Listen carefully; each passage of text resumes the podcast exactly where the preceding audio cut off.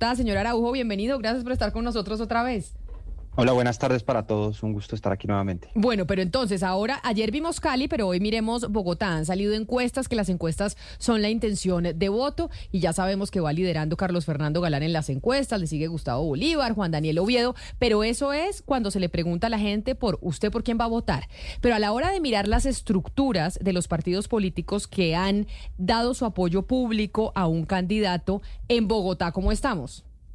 Bueno, lo, primero es recordarle a, los oyentes que nosotros usamos para poder determinar cómo están las cargas de apoyos, eh, unos sistemas de información geográficos en los que a través de variables cuantitativas los votos depositados por esos candidatos o esos partidos políticos eh, los cruzamos con una, con una variable eh, georreferenciada, es decir, un punto en la ciudad que en el caso de las elecciones son los puestos y mesas de votación que dispone la Registraduría Nacional en el momento de, las elecciones. Entonces, a través de los sistemas de información geográfico podemos entender en un mapa eh, o cuál fue la votación, digamos, anterior eh, y cruzarla con variables estadísticas y poder hacer una proyección y una ponderación. Como ayer, como ayer lo conversamos, eh, pues en las ciudades hay votaciones por las estructuras y los partidos políticos, donde hay unas jerarquías y votan, digamos, de acuerdo a, una línea. Eh, y también hay, pues, voto de opinión, es decir, eh, personas que eh, no se identifican con un partido político o que no responden a estas estructuras políticas. En el mapa de Bogotá. A ver, vamos a pedirle. Vamos a pedirle a don, a don Lucas San Pedro que nos ayude entonces con el mapa de Bogotá para que lo puedan ver aquellos que están conectados con nosotros a través de nuestro canal de YouTube. Y si no, lo vamos narrando nosotros a nuestros oyentes que están en eh, sus vehículos, en sus casas, en el bus, caminando por la calle, para que puedan eh, saber ellos a lo que nos estamos refiriendo.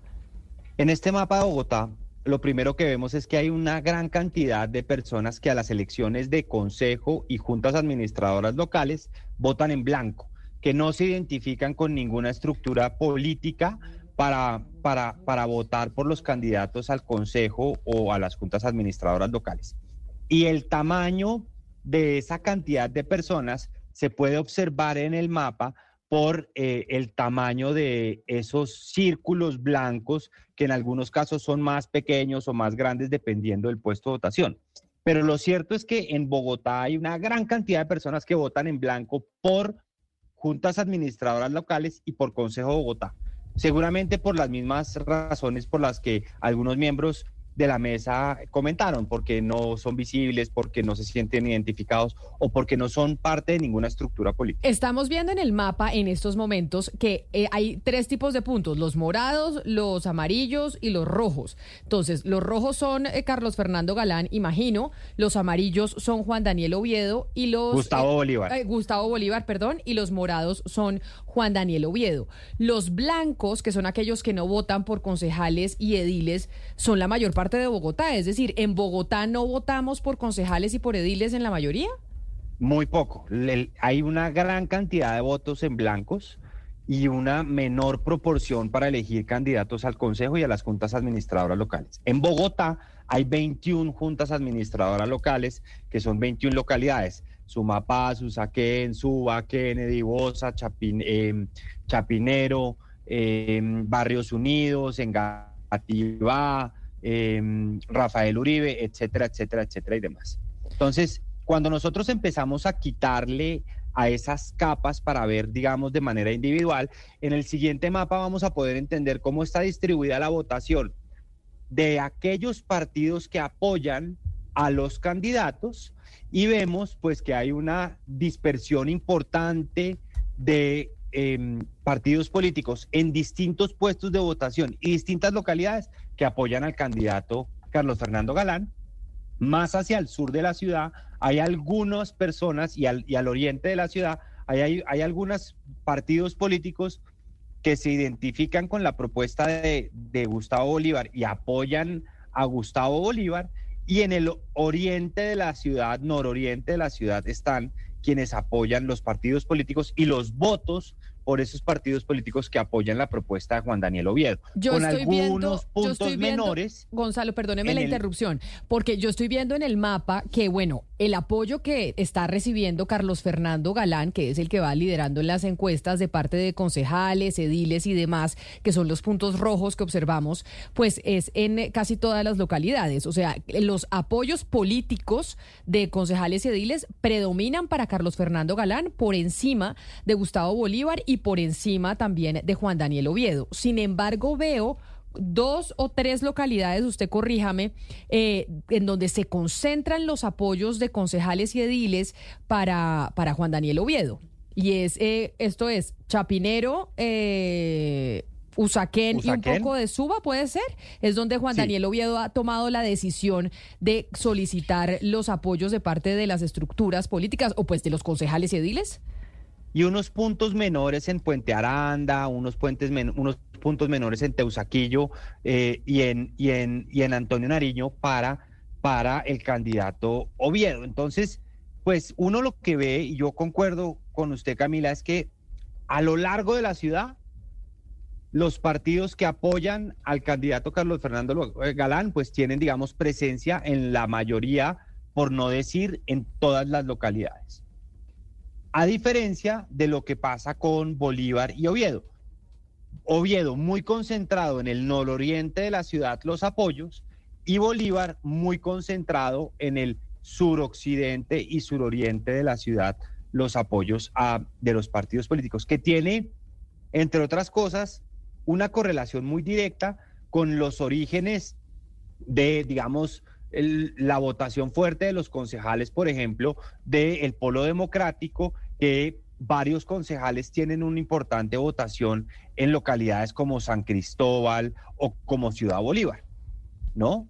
Eh, entonces, pues es, es relevante, es relevante que tanto en uno como el otro, en los candidatos que van en las encuestas en segundo y tercer lugar, eh, pues tienen apoyos concentrados en algunas localidades, mientras que eh, Carlos Fernando Galán tiene una mayor dispersión en los puestos de votación y una mayor cobertura de la ciudad en cuanto a puestos de votación con relación a los apoyos de aquellos partidos políticos que están, digamos, en esa campaña en particular.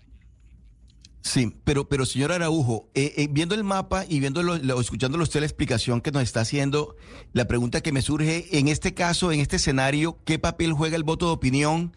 Que en el caso de Bogotá, a diferencia de Cali ayer, por ejemplo, es muy determinante. Tradicionalmente, históricamente, el voto de opinión en Bogotá es muy importante. Entonces, en este escenario, ¿qué papel juega el voto de opinión en Bogotá? Pues uno podría de alguna manera, en este caso, eh, con mucha más contundencia que ayer, afirmar que todos los votantes en blanco para las juntas de administradora local o, lo- o el Consejo de Bogotá se convertirían en la elección, para la elección de alcaldes, eh, en un voto de opinión y el peso es muy importante, porque si nos devolvemos al primer mapa, la cobertura del voto en blanco es mucho mayor que la cobertura de los votos por concejales y ediles en los puestos de votación. Luego, yo coincido que eh, en este caso, y además con una muy importante concentración en, en, en estrato 3 y 4 de la ciudad, el voto de opinión es determinante, mucho más determinante, diría yo, para la elección del alcalde de Bogotá que para la elección de otros alcaldes en otras Es, ciudades. es decir, Ana Cristina, antes de su pregunta, ¿quiere decir que en Bogotá lo que usted nos está contando sí elige el voto de opinión? Yo digo que a diferencia de lo que conversamos ayer, tiene una mayor relevancia el voto de opinión que el voto de estructuras políticas. Aunque, como también lo vimos ayer, si uno mira, pues el, el apoyo que va a recibir el candidato Carlos Fernando Galán de las estructuras partidarias a lo largo de la ciudad le va a permitir consolidar su candidatura y una posible elección como alcalde. Pero, pero señor Araujo, a, a mí me impresiona una cosa en el mapa. Si uno mira en el mapa, es como si en ciertas partes de Bogotá algunos candidatos no existieran. Es decir, yo entiendo que es que no hay esas alianzas en algunas partes, pero ¿qué tanto tiene que ver que también en esas partes no tenga ningún, digamos, ninguna incidencia porque no es muy conocido. Hay personajes entre los candidatos punteros, pues digamos que hay unos que son más conocidos que otros y en general todos son personajes muy conocidos, pero sí es posible, posible hablar que en personajes como Galán Oviedo o Bolívar o Molano haya cierto nivel de desconocimiento del personaje o esto ya es imposible hablar de, de que un personaje de estos no sea conocido en alguna parte de Bogotá. Yo, yo, yo, digamos, los mapas no podrían reflejar, ni los sistemas de información geográfico podrían reflejar eh, ese tipo de, preguntas, eh, porque al final lo que nosotros estamos mostrando eh, a través de los sistemas de información geográfico es que existen estructuras políticas en Bogotá que han declarado unos apoyos para unos candidatos y esos apoyos tienen, se representan en unos votos, en unas localidades en unos puestos de votación específicamente.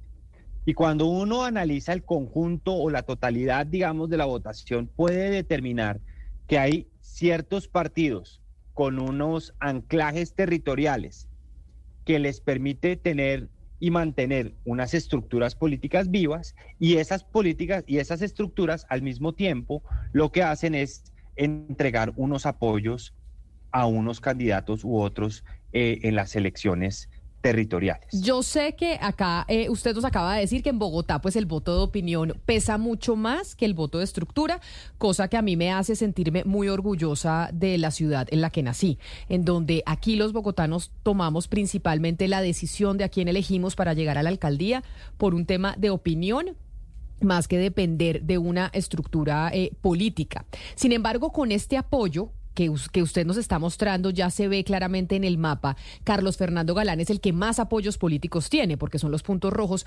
¿Podría llegar a ganar en primera vuelta, que es lo que se está especulando ahora? ¿Podría llegar Carlos Fernando Galán a ganar en primera vuelta como quisieran, obviamente, en esa campaña?